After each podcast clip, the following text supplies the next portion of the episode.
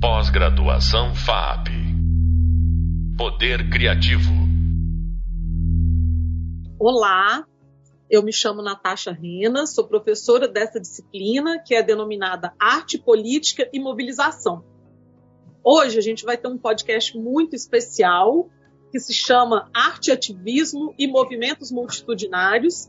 E esse podcast ele está relacionado tanto ao tema 2, né, do, da disciplina, que, que é arte e ativismo, mas ele também se conecta fortemente com o tema 3, arte e espaço. Nesse podcast de hoje, então, nós vamos conversar com a arquiteta Paula Bruzi Bercó. Paula realizou seu mestrado na Escola de Arquitetura da UFMG entre os anos de 2013 e 2015. Desenvolveu uma pesquisa que se chama A Ocupação e a Produção de Espaços Biopotentes em Belo Horizonte, entre rastros e emergências. Paula também participou da Escola para Estudos Curatoriais em Veneza em 2016 Logo em seguida, em 2018, ela defendeu um mestrado em História da Arte Contemporânea na Universidade Paris I, sobre o trabalho tardio de Hélio Oiticica e o projeto curatorial da 27ª Bienal de Arte de São Paulo. Esses foram os temas que ela abordou aí no trabalho dela. Desde então, Paula atua como pesquisadora na interseção entre arte e cidade, com passagem por diversas instituições francesas, instituições importantes do mundo da arte e da cultura na França. Gostaria de dizer também que fragmentos do trabalho da Paula está no nosso hub é, leitura, né, com link aí para sua dissertação, uma realizada com a gente aqui no FMG e outra realizada em Paris. E Paulinha, é um prazer enorme tê-la aqui conosco. E eu já queria começar essa conversa te fazendo uma pergunta muito estranha. Queria que você contasse para gente como é ser brasileira morando em Paris. Como você definiria essa sua percepção, uma perspectiva de uma brasileira, mas que atua junto a instituições de cultura e de arte na França?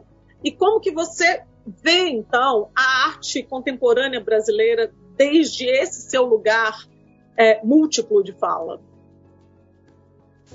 Olá, Natasha. Olá a todos. Muito obrigada pelo convite. Estou muito feliz de participar desse podcast. É...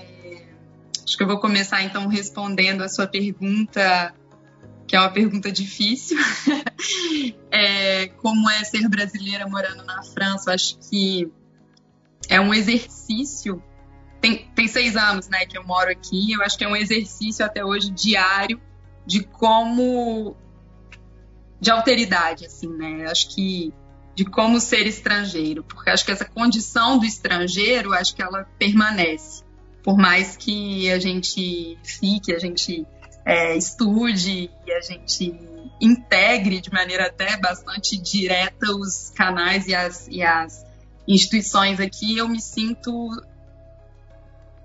sempre, né, claro, brasileira e é, essa condição do, de ser estrangeiro é algo que me interessa muito porque me permite é, um olhar que nunca vai ser é, o mesmo, né, deles e, e, e eu acho que essa distância né, me faz enxergar o Brasil de outra forma, completamente diferente. acho que esse recuo me faz é, ver é, coisas e, e, me provoca, assim, no sentido, quando eu fiz esse trabalho, por exemplo, sobre o Hélio de Sica, várias das coisas que me pareciam talvez óbvias, né? Quando eu estava no Brasil, é, eu vi que elas não, não são tão óbvias assim, que é importante mostrar. É, em outra língua, né, em outro contexto, como que é a nossa realidade. Porque quando a gente está é, imerso na realidade, ela nos parece óbvia e às vezes é, a gente não vê pontos muito potentes e muito,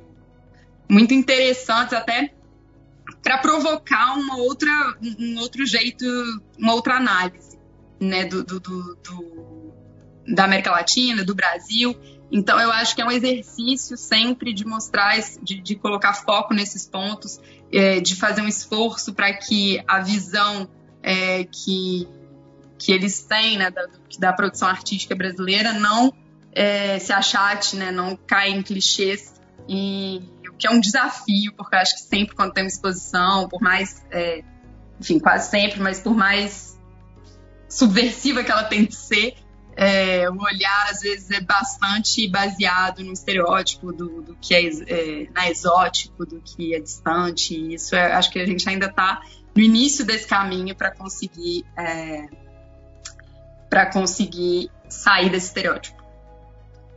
Paula, o nosso podcast de hoje ele vai abordar arte, ativismo e os movimentos multitudinários, né? E a gente vai dar continuidade a uma conversa anterior que a gente teve com a professora Marília, Maria da Glória Gon, que é uma estudiosa muito importante dos movimentos sociais, principalmente os novíssimos movimentos sociais.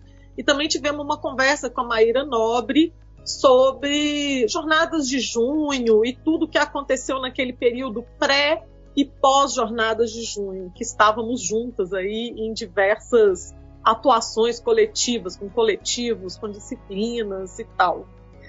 E aí também a gente sabe né, que naquele momento, em 2013, é, o mundo vinha passando por uma forte influência, mais uma vez, como em 68, do pensamento pós-estruturalista, né? E aí veio junto, né, nos atravessou aí nos nossos trabalhos a ideia da produção comum, né, a ideia da biopolítica enquanto um modo de fazer da multidão, né, trazendo para a nossa discussão aqui o Hard e o Neg, que são esses pensadores que escreveram, inclusive, o livro Multidão. É, e também, ao mesmo tempo, a gente mergulhou bastante na leitura dos textos do Michel Foucault, principalmente é, pelo viés do conceito da biopolítica, né? E mais à frente, incorporando nessa discussão é, a biopolítica alguma coisa de potente e positiva da multidão e chamando isso de biopotência a partir do pensador Peter Popelbar. Então, assim, a gente estava ali naquele momento metida com uma série de produções artísticas, curadorias, mapeamento de produção artística e cultural, e, ao mesmo tempo, a gente estava envolvido com o ativismo, né? principalmente nós duas, na região central da cidade, né? na zona cultural, debaixo do viaduto Santa Teresa e participamos junto juntas, inclusive da Assembleia Popular Horizontal, né, que tinha um GT específico de arte, é, que teve junto ali, não só na ocupação do baixio do viaduto na região central, mas também da ocupação da Câmara né, Municipal, foi a primeira Câmara né, durante as jornadas de junho de 2013 no Brasil a ser ocupada. E você, Paula, participando de tudo isso, escreve uma dissertação usando o método cartográfico, experimentando o método cartográfico. Eu queria muito ouvir a sua perspectiva é, desde hoje, né? Desde longe e desde hoje, né? No espaço e no tempo, daquilo tudo que a gente viveu e como foi você realizar esse trabalho? Esse trabalho é, foi feito em 2013 e, como você diz, Natasha, a gente estava completamente inserida né, no, contexto das, das, manifestações de rua e no contexto da, da ocupação da Câmara. E a grande, grande desafio desse trabalho foi justamente de documentar, é, na forma de um trabalho acadêmico, um processo extremamente complexo e rico, sem destituí-lo né, dessa complexidade e de, de, dessa riqueza que era a marca desse, de, né, a característica principal desse processo todo, que implicava diferentes atores e que configurava é, uma luta simbólica super importante para a cidade, né, porque estavam em jogo ali diferentes formas de ver a ocupação do espaço público, né, de, de existia ali uma tentativa de criação de um dispositivo turístico numa área central de Belo Horizonte e, do outro lado, um movimento de resistência de grupos heterogêneos, né, de, de, de, grupos de teatro, de músicos, de artistas visuais, que tentavam ali é, criar um contraponto a esse tipo de visão da cidade, né, e queriam propor, a partir de práticas subversivas, outras formas de ocupar e, e, consequentemente, de ver o espaço, o espaço urbano, né, o espaço público. E se a gente for um pouco mais longe, foi o que eu tentei fazer no trabalho, é de tentar propor novas formas de viver juntos naquele espaço. Então, era uma luta simbólica, é, super importante, né? Quando a gente fala da biopotência, do capitalismo cognitivo, que eram essas bases teóricas que estavam super muito em voga na época e que, e que constituíam a nossa bibliografia, é, de fato, essa criação do desejo, né, e a criação do, do mais do que a, a, a, criação de produtos, né, mais do que a criação de, de, de objetos, o capitalismo estava mais, tava, tá mais interessado, né, o capitalismo cognitivo, em criar modos de ver, modos de, de estar no mundo e é, isso é acompanhado no âmbito urbanístico pela criação de é, também de, de, de, de, símbolos, né, de, de modos de ver o espaço da cidade. E, e é isso que estava em jogo ali, né? uma, uma prática é, baseada na lógica de mercado versus uma prática que estava baseada na expressão da, da singularidade, que era um pouco essa a teoria também do Negri, que, que tem suas limitações, né? Hoje em dia a gente vê que, que com recuo que, que existem limites nessa teoria, mas, mas que ela foi importante na análise daquele daquele processo e nos deu ali ferramentas para entender o que estava acontecendo. O link, eu acho que o trabalho está na bibliografia, então não vou entrar em detalhes, mas é isso. Isso, Paulo. Agora a gente, para encerrar, faltam dois minutos para a gente encerrar, então a gente tem que escolher alguma coisa para você é, encerrar com a gente aqui esse podcast de hoje. Que Mas eu queria acha? que você participou, né, do Cartografias Biopotentes no VAC, que foi também uma maneira de ajudar a reagregar um social daquele contexto, né, de, um bairro em tentativas ali de expulsão de, de, de, ações tradicionais da cultura local. Depois você e a gente junto se envolveu na curadoria, uma curadoria múltipla, plural, horizontal do projeto que ocupou ali o, o espaço cultural, né, o centro cultural da UFMG, não, o espaço da UFMG ali na Praça da Liberdade, né, a mostra Cartografias do Comum.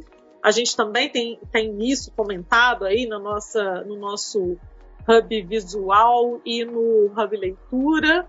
E daí eu queria que você fechasse é, falando um pouco de um trabalho que é o Museu do Instante. E você tem dois minutinhos para encerrar e falar sobre isso. Ótimo. O Museu do Instante foi um trabalho que eu desenvolvi com um escritório de arquitetura que chama Dobra Arquitetura de Belo Horizonte. É, ele investiu a Praça da, a Praça da Liberdade, que é uma outra praça da, da cidade de Belo Horizonte, também muito importante, porque é, reunia todos os órgãos oficiais do, né, do governo de Minas e esse projeto se deu justamente no momento em que esses prédios tinham sido destituídos da, da função é, inicial de, de, sedes, né, esses prédios que margeavam essa praça, tinham sido destituídos dessa função de, é, de sedes do governo e é, tomados por museus né, de, de, por, diversos, por diversas instituições culturais. E houve nesse período um edital, é, e a nossa proposta vencedora do edital teve então a possibilidade de ser realizada. Foi uma. A ideia se baseou talvez num contraponto né, do museu tradicional.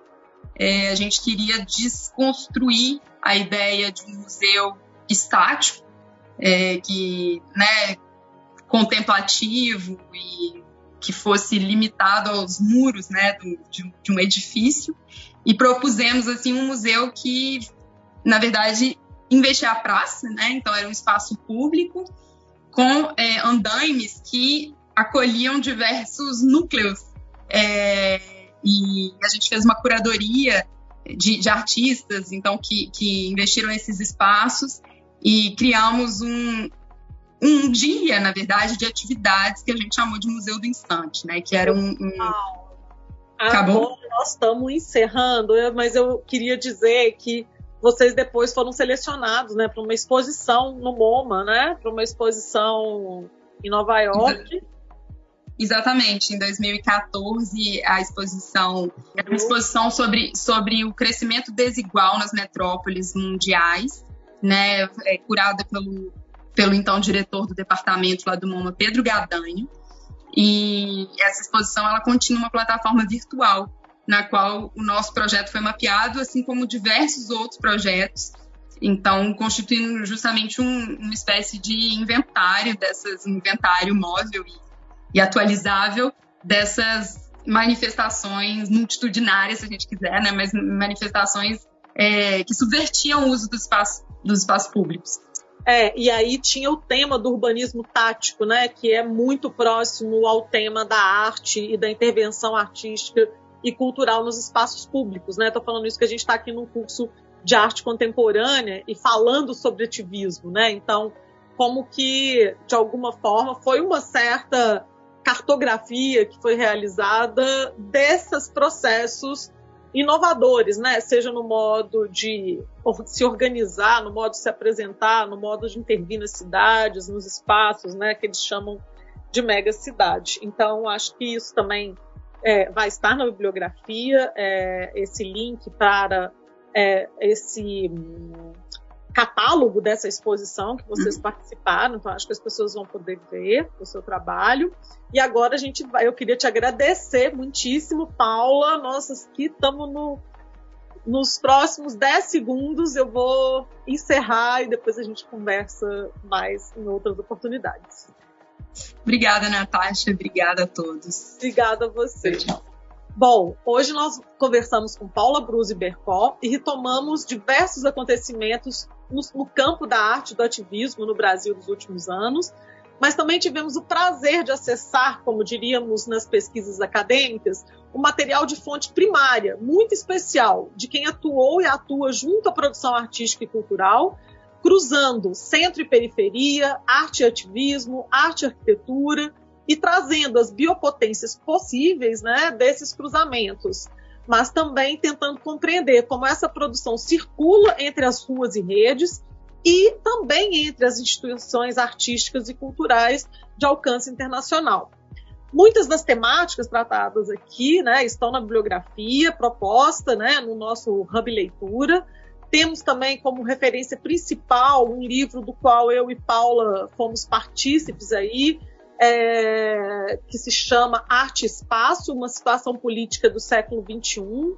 E nesse livro também, que também foi um curso EAD, no, mais ou menos no modelo desse que a gente está aqui construindo é, e que nós realizamos em 2014. Nele, a gente tem uma bela cartografia de coletivos artísticos e culturais, é, ativistas, e que os nossos alunos do curso foram colaborando ao longo das perguntas e respostas do curso EAD e que depois é, as perguntas intervenções dos alunos fizeram parte desse livro. E aí eu queria dizer que nos próximos podcasts nós continuaremos a discutir essas relações entre arte e ativismo, mas já nos aproximando de um debate que traz um fazer bastante atravessado pelas tecnologias das redes sociais, é, um pouco da passagem do ativismo ligado ao software livre e ao autonomismo radical da sociedade civil, que aos poucos foi migrando para o universo das redes proprietárias e privadas. Isso a gente vai conversar com a Ana Isabel de Sá. E traremos também um outro tema que foi muito importante para a gente naquele momento, que é o tema das tecnopolíticas, né, de forma transversal aí às atividades culturais realizadas de forma coletiva, envolvendo arquitetura, arte, cultura, tecnologia e urbanismo. Muito obrigada, muito obrigada, Paula. Até a próxima. Pós-graduação FAP. Poder Criativo.